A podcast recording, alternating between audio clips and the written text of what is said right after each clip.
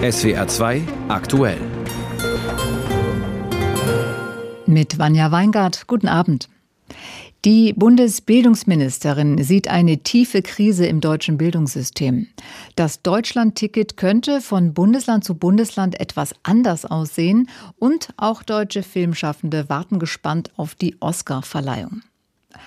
Eigentlich müsste das doch eines der wichtigsten Themen der Politik sein. Wie machen wir unsere Kinder und die Jugendlichen in Deutschland stark für die Zukunft? Aber dafür braucht unser Land ein gutes Bildungssystem.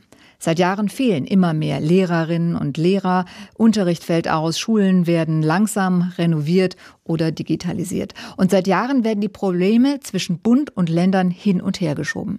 Nächste Woche gibt es einen Bildungsgipfel. Da sollen die Themen zumindest mal wieder besprochen werden. Und in einem Zeitungsinterview hat die Bundesbildungsministerin Stark-Watzinger heute deutliche Veränderungen gefordert. Einzelheiten von Philipp Prost. Das deutsche Bildungssystem befindet sich in einer tiefen Krise. Zu diesem Schluss kommt Bundesbildungsministerin Stark-Watzinger von der FDP. In der Bild am Sonntag fordert sie grundlegende Reformen und mehr Zusammenarbeit zwischen Bund, Ländern und Kommunen. Bildungspolitik ist in Deutschland traditionell Ländersache, der Bund beteiligt sich aber an der Finanzierung. Aus Sicht von Stark-Watzinger könne die aktuelle Krise aber nicht durch mehr Geld gelöst werden.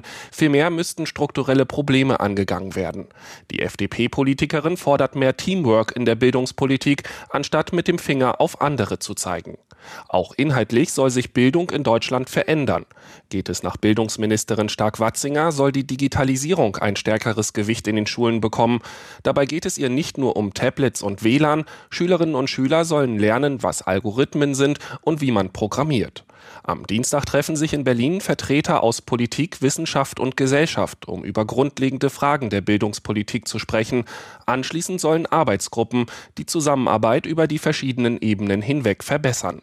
Ein solches Treffen hatte die Ampelregierung bereits in ihrem Koalitionsvertrag vereinbart. Aus Berlin. Informationen von Philipp Prost. Sie erinnern sich bestimmt noch an das 9-Euro-Ticket. Das war im vergangenen Sommer der Versuch, mehr Menschen zum Bus- und Bahnfahren zu bringen. Das ist Klimaschutz und es war auch gedacht als Entlastung für steigende Kosten und hohe Energiepreise. Und das 9-Euro-Ticket, das war ein Erfolg. Deshalb kommt jetzt das Deutschland-Ticket bundesweit im öffentlichen Nahverkehr für 49 Euro. Aber die Bundesländer haben unterschiedliche Pläne, wie das dann genau aussehen soll. Was gerade in der Diskussion ist, fasst Uli Haug zusammen. Das Deutschlandticket. Im Mai soll das 49 Euro teure Ticket eingeführt werden. Doch zuvor muss der Bundestag voraussichtlich am Donnerstag über seinen Anteil bei der Finanzierung des Deutschlandtickets entscheiden. Geplant sind jährlich 1,5 Milliarden Euro, um die Einnahmeausfälle bei den Verkehrsanbietern zumindest zur Hälfte auszugleichen. Bund und Länder finanzieren das bundesweit gültige Ticket bis 2025 zunächst gemeinsam. Ein weiter verbilligtes Sozialticket soll es nicht geben. Die Pläne der Länder. Da es mit dem Bund nur die 49-Euro-Lösung für alle gibt, wollen mehrere Länder auch vergünstigte Lösungen anbieten. So soll es beispielsweise in Hessen ein Sozialticket für 31 Euro geben. Ermäßigte Tickets und Abos, etwa in den 19 Verkehrsverbünden in Baden-Württemberg, sollen weiterhin bestehen bleiben. Andere Landesregierungen planen als Reaktion auf das Deutschlandticket günstigere Angebote, die nur landesweit gültig sind. So deutete sich zuletzt in Berlin an, dass das bisherige 29-Euro-Ticket für den Innenstadtbereich über das bisherige Enddatum 30. April hinaus erhalten bleibt. Für Studierende und Auszubildende wird Bayern eine vergünstigte Variante des Deutschlandtickets anbieten.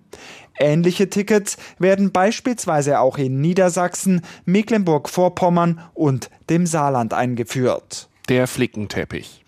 Bei den Mitnahmeregelungen ist bereits jetzt absehbar, dass ein bunter Mix entstehen wird. So wird in einigen Bundesländern zum Beispiel die kostenlose Hundemitnahme in der Bahn problemlos möglich sein, in anderen aber nicht. Unterschiedlich dürften auch die Mitnahmeregeln für Fahrräder ausfallen. Und da es in Deutschland sehr viel mehr Verkehrsverbünde als Bundesländer gibt, könnten also alle paar Kilometer andere Regeln gelten. Sie hören SWR 2 aktuell. Seit Wochen wird in Frankreich gestreikt gegen die geplante Rentenreform. Da hat es auch an diesem Wochenende wieder Demonstrationen gegeben. Trotzdem ist die französische Regierung mit der Reform ein Stück vorangekommen. Die zweite Kammer des Parlaments hat in der Nacht zugestimmt. Frankreich-Korrespondentin Julia Borutta erklärt, dass das nur ein kleiner Schritt ist. Das ist ein Etappensieg. Die Regierung hat aber die Schlacht noch nicht gewonnen. Äh, wichtig war diese klare Zustimmung gestern Nacht, aber trotzdem, man muss sich ja noch mal klar machen, in der anderen Kammer des Parlaments, in der Nationalversammlung, war es ja in der vorgeschriebenen Zeit gar nicht zur Abstimmung gekommen, weil man so lange tausende Änderungsanträge diskutiert hatte. Wenn es jetzt im Senat äh, auch nicht zu einer Abstimmung innerhalb der vorgeschriebenen Zeit gekommen wäre, hätte die Regierung ein echtes Legitimitätsproblem gehabt. Jetzt ist klar, mit dem Votum kurz vor Mitte Mitternacht hat die Regierung eine wichtige parlamentarische Hürde genommen und geht mit ein wenig Rückenwind in die kommende Woche, in der es wieder hoch hergehen wird. Also ein Etappensieg der Regierung. Und was bedeutet das für die Gewerkschaften, die seit Wochen Streik organisieren?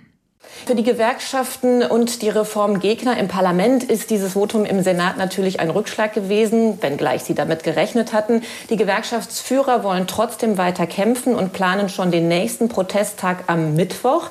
Äh, die Demonstrationen gestern waren nicht der große Erfolg. Nach offiziellen Angaben waren es etwa 370.000 Menschen landesweit auf der Straße, nach Gewerkschaftsangaben eine Million, aber auf jeden Fall weniger als erhofft. Die Gewerkschaften versuchen gerade den Konflikt auf den Präsidenten zuzuspitzen. Hatten ja ein Treffen angefragt, das hat der Präsident abgelehnt. Jetzt fordern sie ein Referendum über die Reform abzuhalten. Äh, das machen sie auch, um den Fatalismus zu stoppen, denn äh, eine Mehrheit der Französinnen und Franzosen ist zwar gegen die Reform, aber gleichzeitig geht auch eine Mehrheit davon aus, dass diese Reform ohnehin durchgesetzt wird.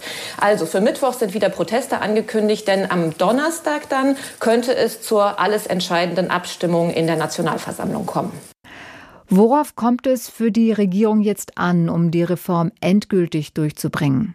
Die Regierung muss jetzt einfach hoffen, genug Stimmen zusammenzubringen. Regierungschefin Born wird dieser Tage wahrscheinlich den Taschenrechner gar nicht mehr aus der Hand legen, denn sie hat ja keine eigene Mehrheit in der Nationalversammlung, kann sich also nicht sicher sein, dass es klappt. Äh, sie ist angewiesen auf die Stimmen der konservativen Republikaner. Der Ablauf geht jetzt so. Äh, ein Ausschuss aus Mitgliedern des Senats und der Nationalversammlung wird den Schlussentwurf prüfen und ihn dann noch einmal beiden Kammern vorlegen. Der Ausgang ist, wie gesagt, gesagt ungewiss. Wenn es mit der Mehrheit in der Nationalversammlung nicht klappen sollte, dann hat die Regierungschefin noch die Möglichkeit, einen Sonderparagraphen der Verfassung zu aktivieren und die Reform per Verordnung, also ohne Abstimmung durchzubringen. Das wäre in den Augen vieler Menschen hier ein undemokratischer Akt und würde sicher erneut zu Protesten führen. Und für die Regierung wäre äh, das auch ein nicht zu unterschätzender Imageschaden. Also hinter den Kulissen werden gerade mögliche Wackelkandidaten bearbeitet, damit bloß bloß nicht dieser Sonderparagraph für eine so große grundlegende Reform gezückt werden muss. Informationen aus Paris von Julia Borutta. Wie würden Innenstädte ohne Werbung aussehen? Keine Produkte auf Plakatwänden, auf Bussen oder an der Haltestelle. In Genf wollten linke Parteien mit einem Werbeverbot gesellschaftliche Probleme wie Verschuldung und Konsumwut bekämpfen und in einem Experiment kommerzielle Werbung im öffentlichen Raum verbieten. Aber in einem Volksentscheid hat sich heute eine knappe Mehrheit gegen das Reklameverbot ausgesprochen. Schweiz-Korrespondent Jan-Friedrich Wilms. Wie knapp war es denn? Ziemlich knapp tatsächlich. Also 52 Prozent haben Nein gesagt zur werbefreien Stadt. 48 Prozent waren dafür. Beteiligt haben sich allerdings auch nur etwas mehr als ein Drittel der Wahlberechtigten. Und das heißt am Ende dann in absoluten Zahlen, dass nur knapp 1700 Genferinnen und Genfer den Unterschied gemacht haben. Was hätte denn drin gestanden, wenn das geklappt hätte mit diesem Volksentscheid? Also wäre das heute durchgegangen, dann hätte das bedeutet, dass 2025, also in knapp zwei Jahren, alle öffentlichen Werbeflächen nicht mehr für kommerzielle Werbung genutzt werden dürfen. So, und jetzt kommen aber ein paar kleine Abers. Einerseits wäre nicht alle Werbung verboten worden, also man hätte zum Beispiel noch kulturelle oder sportliche Veranstaltungen oder auch gemeinnützige und Bildungsangebote bewerben dürfen. Und das andere aber ist, dass es dabei halt nur um die Werbeflächen auf öffentlichem Grund gegangen wäre. Das heißt, alle privaten Anbieter, Unternehmen, zum Beispiel Parkhäuser, äh, aber auch die Straßenbahn in Genf, die hätte man weiterhin mit kommerzieller Werbung zukleistern können. Am Ende wäre es also doch ein bisschen weniger gewesen, als man im ersten Moment vielleicht denkt, wenn man Werbeverbot in Genf hört. Was waren denn die Argumente dafür und dagegen? Das Werbeverbot war, Sie haben es gerade gesagt, eine Idee der linken und grünen Kräfte in Genf. Die haben gefragt, warum müssen wir überhaupt mit so viel Werbung bombardiert werden? Und daraus wurde dann relativ schnell eine generelle Kritik am Kapitalismus und an Werbung im Allgemeinen, dass man durch diese übermäßige Reklame zu unnötigen Kaufentscheidungen und Konsum gedrängt wird. Und schön sehe diese Flut an Plakaten, die sich eh nur die ganz großen Konzerne leisten können, am Ende eben auch nicht aus. Die Konservativen und Liberalen, die waren schon immer gegen das Werbeverbot und die haben dagegen ins Feld geführt, dass man damit ja die Bürgerinnen und Bürger quasi bevormunden würde und dass es Zensur sei, wenn jetzt Stadt oder Staat vorschreiben würden, wofür man werben dürfe und wofür nicht mehr. Und die Konservativen haben natürlich auch ans Geld gedacht. Wenn die Stadt die Werbeflächen nämlich nicht mehr vermieten würde, würden ihr Millionen durch die Lappen gehen. Und da sind Zahlen zwischen umgerechnet drei und zehn Millionen Euro in den Raum geworfen worden. Es ging ja jetzt in Anführungszeichen nur um Genf. Warum hat dieses Werbeverbot so viel Beachtung bekommen? Ich glaube aus mehreren Gründen. Einerseits, weil hier natürlich so eine ganz große Frage unserer Zeit verhandelt wurde. Wem gehört die Stadt? Genf ist eine der teuersten Städte der Welt, aber auch hier gibt es halt ärmere Viertel und die werden mit solcher Werbung und noch mehr Konsumaufforderungen bombardiert. Und dann war das natürlich auch nochmal ein großer Vorbildcharakter in Genf. Es gibt zwar schon ähnliche Ideen und Projekte, zum Beispiel in Grenoble in Frankreich oder auch in Brasilien in Sao Paulo, aber die waren alle weniger radikal als jetzt in Genf oder halt ziemlich weit weg. Und deshalb haben sich halt auch bei uns in Deutschland zum Beispiel viele Menschen in den Städten gefragt, kann es nicht auch bei uns ein bisschen weniger Leuchtreklame sein? In Berlin und Hamburg zum Beispiel laufen zwei Initiativen nach diesem Vorbild noch. Ob die jetzt einen Schwung verlieren nach diesem Nein im Referendum in Genf, das muss sich halt jetzt zeigen. Schweiz-Korrespondent Jan-Frederik Wilms. Heute Nacht werden in Hollywood die Oscars verliehen. Die Spannung steigt auch bei deutschen Filmschaffenden, besonders bei allen, die am Film im Westen nichts Neues mitgearbeitet haben. Unsere Korrespondentin in Los Angeles, Katharina Wilhelm, berichtet. In einem orange-roten Mantel kommt Kulturstaatsministerin Claudia Roth auf die Bühne zum Empfang der deutschen Filmemacher in Los Angeles. Die Temperaturen sind überraschend kühl, die Worte dafür umso wärmer. We are celebrating the prospect of nine Academy Awards for Edward Berger's All Quiet on the Western Front. In der Künstlerresidenz Villa Aurora werden die Macher von Im West nichts Neues mit viel Applaus empfangen. Für Regisseur Edward Berger ist die Villa Aurora ein Stück Heimat. That's moving for me because 2015 2015 hatte er selbst ein Stipendium in der Villa bekommen und drei Monate in Los Angeles gelebt und gearbeitet. Seit Freitag gibt es Nonstop-Programm für die im Westen nichts Neues Filmcrew, viel Händeschütteln, Anstoßen und auch ein Wiedersehen mit alten Freunden, wie Berger erzählt. Und ich habe aber gerade meinen, meinen, meinen alten Freund Florian Hoffmeister getroffen, der für Tarn nominiert ist. Seit 30 Jahren sind wir befreundet, haben unseren ersten Kurzfilm zusammen gemacht, unseren ersten bezahlten Job. Und dass wir jetzt zusammen hier sind, das ist, das ist zum Beispiel wahnsinnig schön. Viele deutsche und deutschsprachige Filmschaffende können in diesem Jahr auf einen Oscar hoffen. Florian Hoffmeister für die Kameraarbeit und die Österreicherin Monika Willi für den Schnitt für das Drama Tar mit Kate Blanchett. Der Film Triangle of Sadness entstand mit deutscher Beteiligung und Filmförderung. Doch klar, die meiste Aufmerksamkeit bekommt eben im Westen nichts Neues, der übrigens keine Filmförderung erhalten hat. Die Netflix-Produktion wurde nicht nur als bester internationaler, sondern auch als bester Film nominiert. Hauptdarsteller Felix Kammerer ist noch immer ziemlich sprachlos. Allein schon, dass diese ganzen Nominierungen da jetzt stattgefunden haben, ist ein Wunder, finde ich, und äh, ein Riesengeschenk. Deswegen, das ist schon genug. Wenn wir wirklich was gewinnen sollten, dann die Kirsche auf dem Eisbecher. Produzent Malte Grunert wägt ab. Den Oscar als bester Film, die Konkurrenz sei schon sehr hart. Ich glaube, der absolute Favorit ist Everything Everywhere All at Once. Aber wir sind nicht ganz chancenlos. Und äh, meine Rede wäre ja die für Best Picture.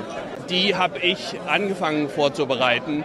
Man will da ja auch nicht irgendwie plötzlich nackt dastehen und und sich darüber keine Gedanken zu machen, wäre ja auch so ein bisschen wie gegen den eigenen Film zu wetten. Und das macht man ja auch nicht. Dass die Nominierungen historisch sind, das zeigt sich auch am Besuch von Kulturstaatsministerin Claudia Roth. Sie hat sogar ein Ticket bekommen für die Oscarverleihung und sitzt dann am Sonntag im Saal. Weil ich will ja auch repräsentieren. Ich will ja auch den deutschen Film repräsentieren und natürlich auch das, was wir für den deutschen Film tun, die Filmförderung, sei es vom Bund, sei es von den Ländern. Und ich will alles dafür tun, dass der deutsche Film auch international noch sichtbarer wird und dazu hilft ganz sicher im Westen nichts Neues.